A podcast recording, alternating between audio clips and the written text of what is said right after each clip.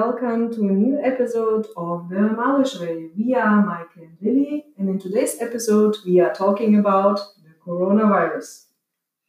This is a recording from our cooperation with ThatChannel, a Canadian TV station, where we are live month a month to talk mm-hmm. about business, about the current topics, internationalization, and of course, the most pressing and interesting topic at the moment is the coronavirus and how Canada and how Germany are handling it and what's going to be the outcome for businesses and for us as individuals. So have fun, enjoy, and if you have any comments or want to share your challenges, so drop us an email at info at malish.de. We are ready to go. Yes. okay, serious now. Your poker face. okay. So uh, here we are. We're starting now. We've got uh, uh, we're using some new technology here, but we're very happy. We've got Lily and Mike on the Skype from Frankfurt, Germany, and um, guys. Uh, of course, we're in the middle of this pandemic here, and you know, I think we should, I think we should take this opportunity to, to find out, you know, what's happening where you are in Frankfurt, Germany, and I can tell you what's happening here in Canada. And uh, we can just kind of share our experiences going through this unprecedented uh, planetary emergency. So, um, okay, I'm going to have to. Could you folks work the audio again? So, it's an unprecedented uh, planetary emergency. So, I mean, how are things in Frankfurt? What are you guys doing? What's happening? Yeah, what's happening? Uh, it was, uh, yeah, I mean, we all saw it coming, but nobody wanted to have it, uh, yeah, to face the truth, so to say. And of course, Germany is still, yeah, is still kind of taking it uh, easier than the other countries, I would say. Yeah, we yeah. have less cases, less casualties. But looking at other countries, we're starting to wonder uh, whether this is just a question of time. And um, yeah, so everyone's really concerned about the freedom and the cut in being able to go out. So the government doesn't take it lightly. Mm. But since most people are already refrained and stay at home, most shops are closed, restaurants can open until 6 p.m. So the question always also arises: Wouldn't a complete shutdown for a few weeks be much better than dragging it on and on and on? Because we really don't know what's uh, coming. It's it's there and uh, at an exponential rate. It's growing all over the place. There's some areas that are more in, in affected than others.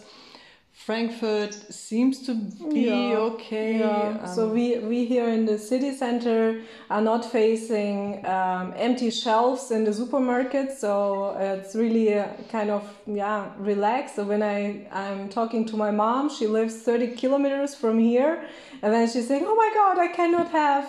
bread or I cannot find anything else. Um, so in Frankfurt, it's really um, kind of easy so in the supermarkets, so to say. Yeah. So um, yeah, the big thing here is toilet paper. oh so, yeah. Uh, we got started. The toilet paper cures coronavirus. So uh, you can't. Uh, it's very. You're very fortunate if you find toilet paper in the stores here. It's the new um, currency, I would say.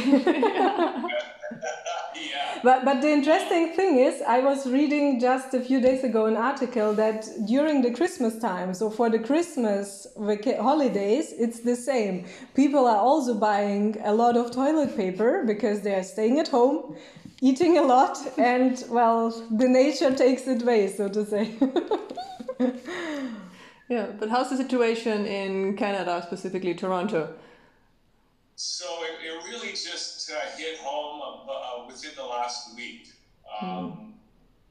And um, it's, uh, you know, the, the, traffic is really light. There's not a lot of people. Uh, I mean, if you go to stores, people are in stores trying to get what they need. Um, and it just seems there's a bit of a panic, so people are hoarding things like toilet paper. Mm. and it's very. I mean, it's it's so new that uh, I don't even know how I feel about it mm. and uh, and you know, and some people are saying, you know, this virus is really bad. It's so bad that you know, chances are we're all going to get it at some. And yet, and there's another bunch of people saying that it's it's not real, and that it's uh, just excuse for governments to kind of just seize control of everything and shut down, mm-hmm. you know, shut down free society, really. So. Uh, have you guys heard about anything like that, or what do you guys have heard about the virus itself? Well, I think we've heard the same rumors. We also yeah. get a lot of links sent to us from all over the world. Um, so we probably know kind of the same stories. No one really knows what's going on, and also also experts are divided. But I think the one thing that is quite obvious that it's not going to be over in a week and that not only shops which face the difficulties now, um, but basically the whole economy, not only national but international, is going to face major difficulties after that. So that's quite obvious, and I think that's actually what we should be focusing on because um, the measures the government uh, taking, they're taking it without consulting at least the two of us. We're, we've got no influence on that. Well, what we can do and what we know is that's going to affect not only our business, but the business of millions of small entrepreneurs, of big companies, of maybe people losing their job. So the world's going to be a different place after we've. Uh, went through it and and also at this time everybody has to think about uh, the time after and also get prepared for the time after um, so really get yourself not in panic and really trying to stock up and uh, sit sit at home and and really be scared but you have to take the right actions right now. So it doesn't matter if you are a business owner and entrepreneur um, working in the yeah uh, food and food industry or wherever you are you have to really think differently. So think out outside the box. So we always say think outside the box and now is really the time to think outside the box and to create new ideas and uh, yeah especially um, in in the business world because you need kind of to I really hate to say it but to survive at the end of the day so this crisis is different from the one 2008 because 2008 only banks were mostly affected and and now everybody is affected so it doesn't matter which industry you are or which country you are so nobody nobody's safe, so to say. Yeah. So, um, and uh, and and really, it's so new that I think people are really it's it's uncharted territory. We don't know.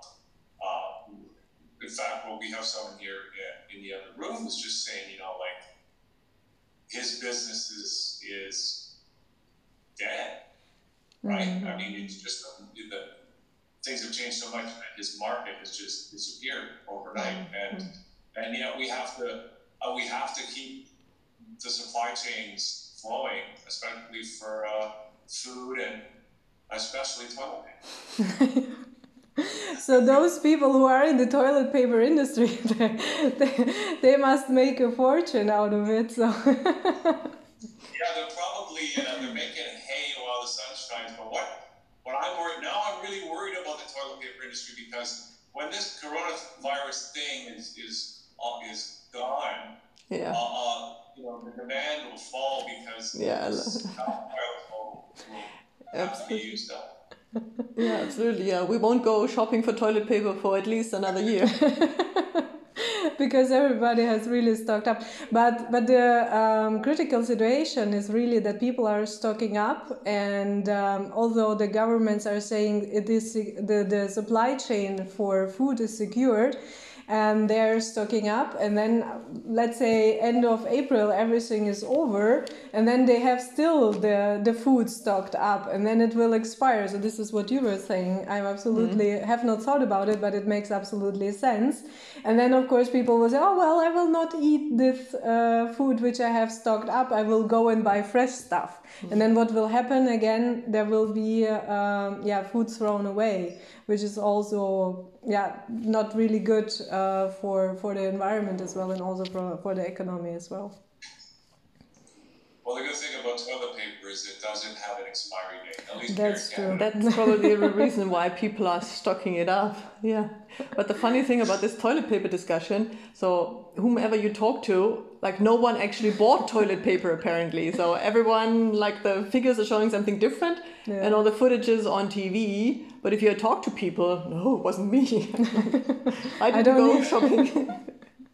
Well, you know, I've been really thinking through the whole toilet paper Mm-hmm. thing because, you know, I've had to imagine a, a world without toilet paper. And I'm thinking after this pandemic, people are going to, they, they will wonder how we ever lived with ourselves using toilet paper. It seems so barbaric.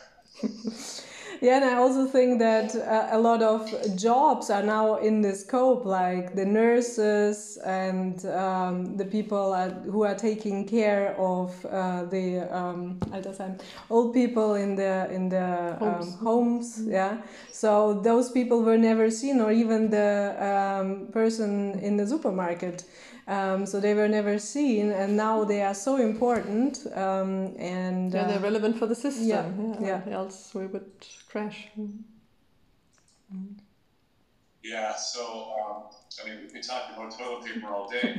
uh, but I want to ask you because uh, you, there you are, you're in uh, Germany, and uh, you, you know, you're fairly close to Italy there, and, uh, you know, we hear the situation is very bad. Um, have you heard any, uh, like, personal stories or anybody that you know, any, any personal anecdotes from the situation?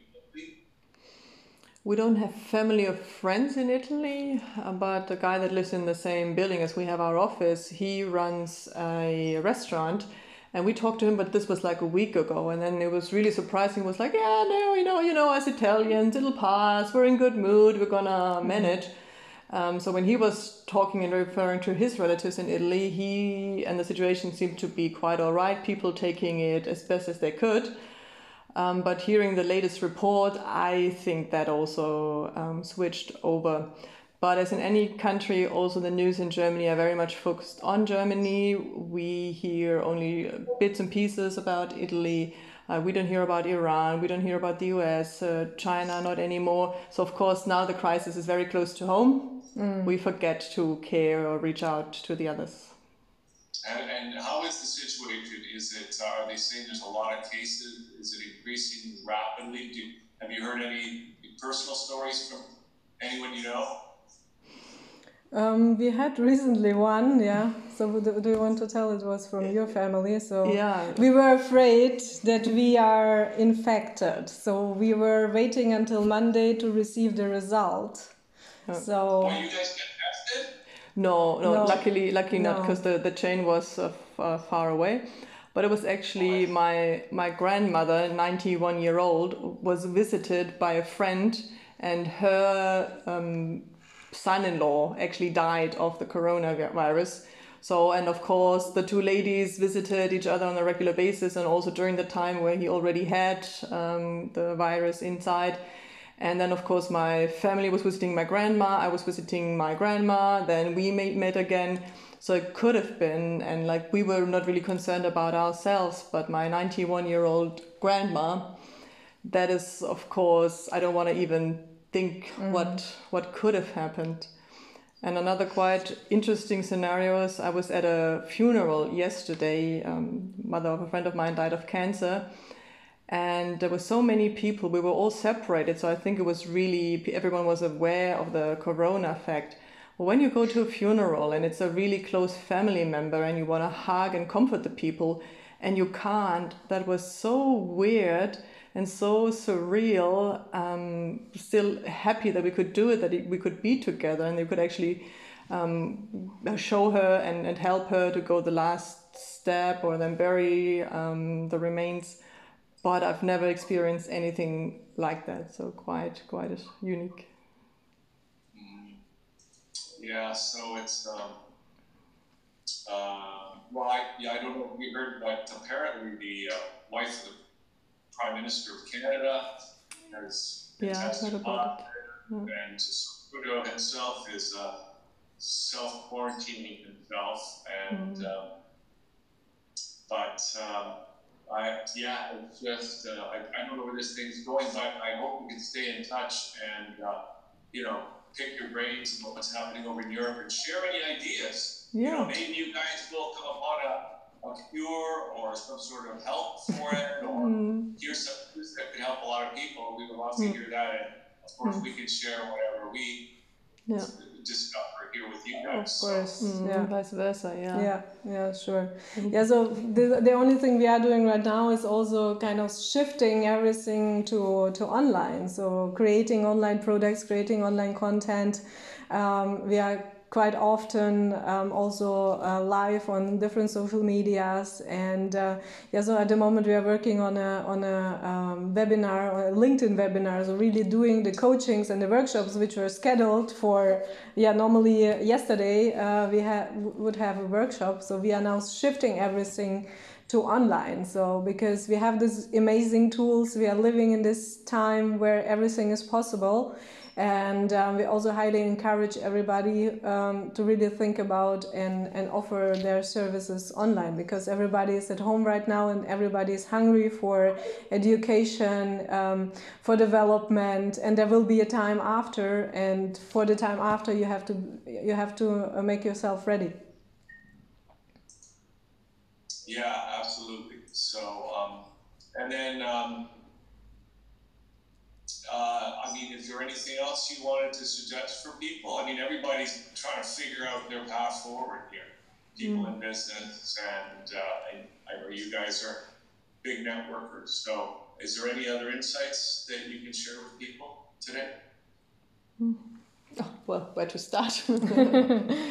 yeah, as you said, networking is like for us, it's it's part of our mm. company DNA. We love it so much. Um, we do it on a regular basis and also, a huge part of our business model is based on the fact that we meet people in person. We teach them currently um, a lot about LinkedIn and have different work uh, net uh, workshop packages. So from really large groups where we can host like 50 to then a bit smaller groups. But of course, that all is not possible anymore. And um, to us, of course, it might seem a bit more natural to take it all online, but still, it's a totally different ball game. So we need to rearrange all the material, all the presentations we're having. Um, we need to find software and, and stuff. So, despite the fact that some people were saying, well, uh, it must be much more easier for you than maybe for a restaurant to go online, we're saying not necessarily. So there's always room to move your business in a certain way online. So even as a restaurant, you could be thinking of um, ordering online, reserving, pre-booking and stuff. Um, payment online, you know, why should anyone nowadays actually hand over cash if you can all do it uh, via PayPal and other digital means? So there's a lot, and this is also where we're coaching companies and people to elaborate on that. So the tip is be be open really and don't uh, think that the government's going to give you a big grant, that the world's going to be normal, that people are going to go out again and continue living and consuming and spending money as they did in the past, because that could really change. People might be much more aware of the money they spend, might be less willing to spend money, uh, save more, and we it's our duty, no matter if you are employed or self-employed to think about new ways of um, yeah, moving forward and generating more income for us. Yeah, and in general, so really uh, to all the people, you can watch Netflix, but not all the time. So use the time to really to invest it in yourself, in your career, in your business development, in your self education, and really use the time also to reflect on the life you have lived so far. Um, if you are not happy or um, something didn't work out really well until now, now is the time to really uh, take action and to become become the captain of your life and really make the changes which are required. And uh, as we always say, think outside the box. There are so many opportunities also in such um, challenging times like we are right now. And um, so just think in, back in history what has happened, uh, how many amazing um, ideas have developed out of crises, and uh, we are pretty sure that new businesses will be there. And uh, yeah, we just should not miss the opportunity and, and be also there and not uh, at home and watch only Netflix. Hmm.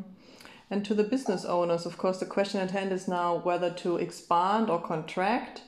So trying to keep everything safe and condensed, so actually go go out and do a lot of marketing. And despite the fact that it also sounds to us a bit unnatural, we decided to use this time to expand, so to to deliver more, to do more, to think more, um, instead of refraining and keeping what we have, because the little that we have can be gone anytime.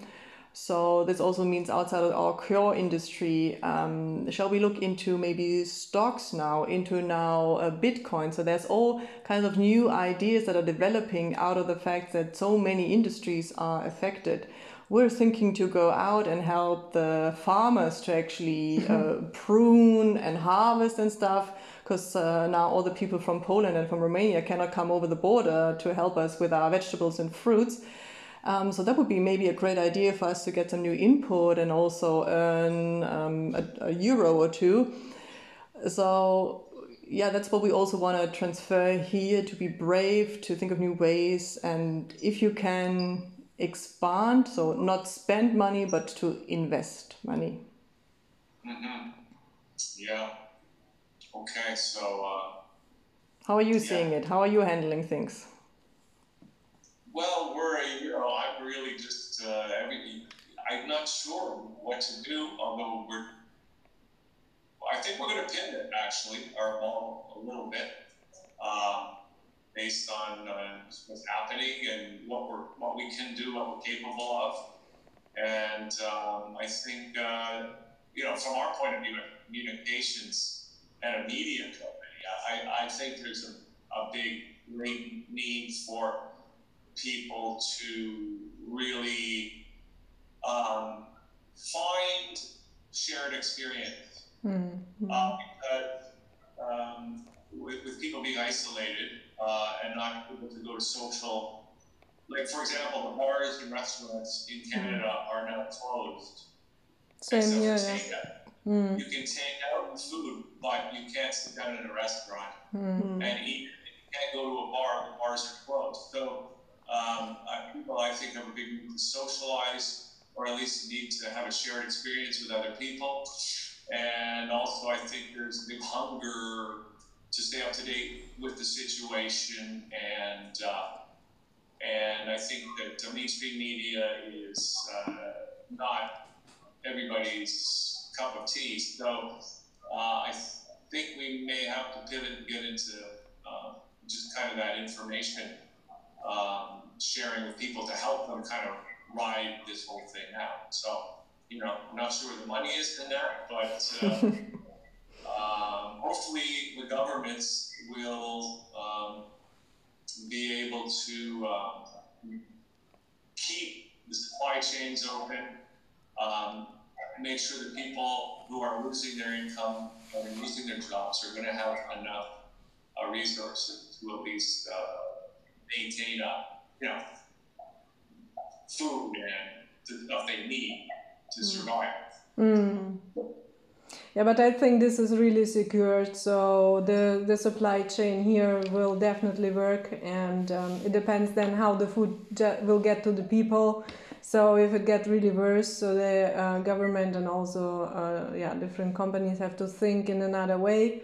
But uh, we will definitely not have the situation lack of food or um, yeah like uh, we we are kind of in a war, but in a different uh, situation. Um, so I, I don't think that we should be afraid to, to die out of hunger. So there are there are other threats we we could die of. Yeah. Yeah. Do you think it's the end of the world? No, no, absolutely not.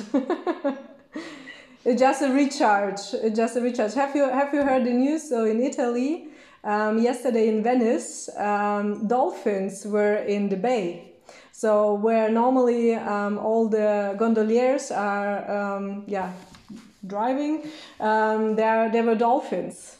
This is amazing. Just two weeks without cruiser ships, and nature is recharging.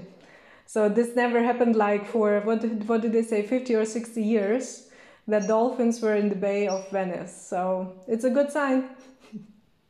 Yeah, that's great. Okay, guys. Well, look, this has been a lot of fun and it sounds like things are fairly similar over there as they are over here. And uh, so far no panic.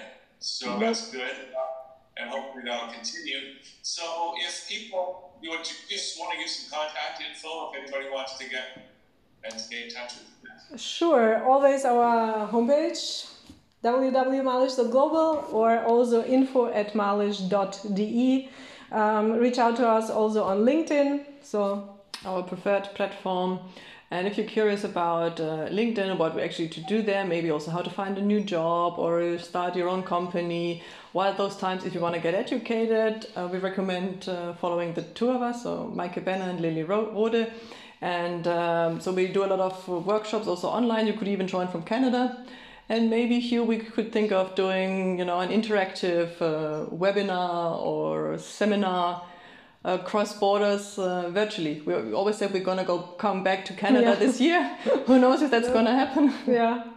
but if you're up for some creative content and uh, interaction, let's think about it. Yeah, I know. Who knows when we'll be able to uh, travel again? But uh, it's great that we can connect like this. So we'll talk some more about that. And thanks, guys, for being with us today. And um, yeah, I'll, I'll send you some info about this uh, great new technology. And, Thank you. Yeah, looking forward. Stay safe and healthy and, yeah, uh, and practice soon. social distancing. okay. Yeah, you guys too. We'll yeah. yeah. Bye for now. Bye bye, guys. Thank you.